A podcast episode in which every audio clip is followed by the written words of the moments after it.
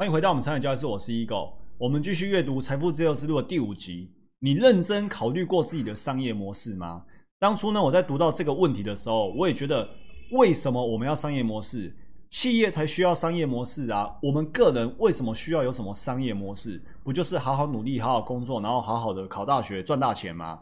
但是呢，李笑来告诉我们说，即便是很多人在创业的时候，也根本就不清楚自己的创业模式。那其实这跟我们交易非常的像，很多投资人在做投资、在做交易的时候，也不知道自己的交易模式，不知道自己的交易系统。交易系统这个东西呢，真的是在我稳健获利之后，才慢慢的理解出来说，原来这叫做交易系统。那更不用提呢，早些年呢，那些赔到不要不要的日子里面，根本就从来没有去思考过什么叫做交易系统，什么叫商业模式、交易模式。所以呢，所以就只好承担不断赔钱的这个这个。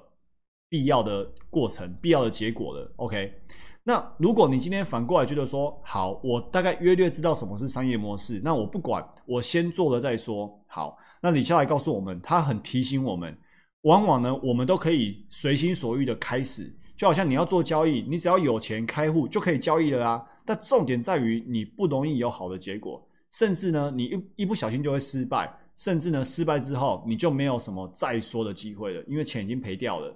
或或者是你的事业已经因为这样而毁掉了，所以呢，商业模式这个东西呢，其实它一直都存在，它就有点像是时间的概念，时间一直在那边。那你有意识到它也好，你没意识到它也好，它就是在，那就看你呢如何去好好的使用它。商业模式呢也是一样，所以呢，立志要财富自由的我们呢，我们必须要去研究自己的商业模式，有意识的去选选择，有意识的去改良我们的商业模式。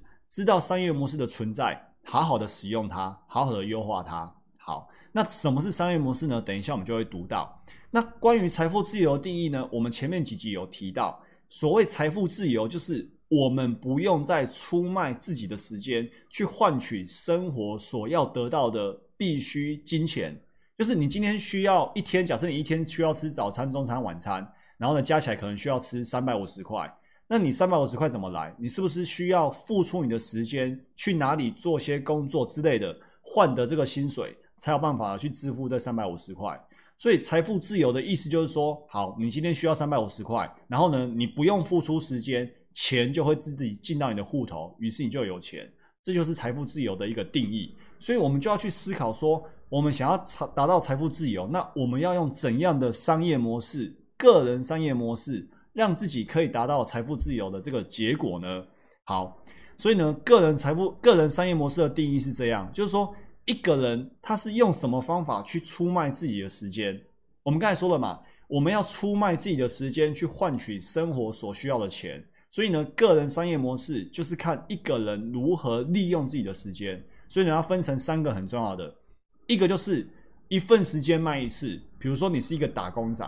你可能去 Seven 打工赚时薪，你可能去工厂打工赚月薪，你可能在办公室里面还是在帮人家为人作嫁，帮人家打工也是赚月薪赚年薪。所以呢，你今天这一整天的时间，你就只能在公司。然后呢，假设一天收入是两千五百块，那你工作一天，你的收入就是两千五百块，或者你工作一个月，你的月薪就是五万块。这就是一份时间出卖一次。那第二个商业模式呢，就是一份时间呢可以卖很多次，好像什么？好像作者，你看一个作者，他可能酝酿了半年或者一年的时间去写一本书，假设，然后写完这本书之后呢，就放在书架上面，放在网络书局，然后呢，如果他写的书够好、够畅销，那就会得到很多年来很多人去买这本书，甚至呢，很多个国家、很多的语言来翻译这本书，他就可以从这本书上面赚钱。这个时候呢，他当初只花了一年的时间，但是呢，他就可以在后面的三年、五年甚至十年。一直有人持续的回头买这本书，那他当初的一份时间就可以卖很多次。OK，这就是作者的概念。第三者呢，就是购买他人的时间再卖出去，那就是老板、创业家跟投资家。比如说，我今天当老板，然后呢，我聘人家来帮我做事，所以我聘了你，我是不是要付钱给你？那你的时间就是我的。我聘了你之后呢，你的时间是我的，然后呢，你帮我做事情，产出服务或者产出产品。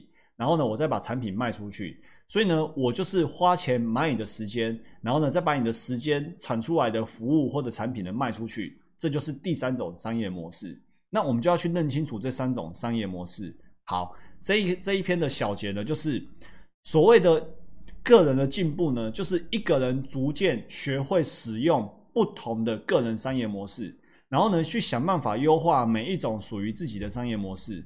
那当然呢，很多人都可以很简单的上手第一种商业模式，比如说你今天去加油站应征，去 seven 应征，马上就上手了，马上就可以把自己的时间呢卖一次。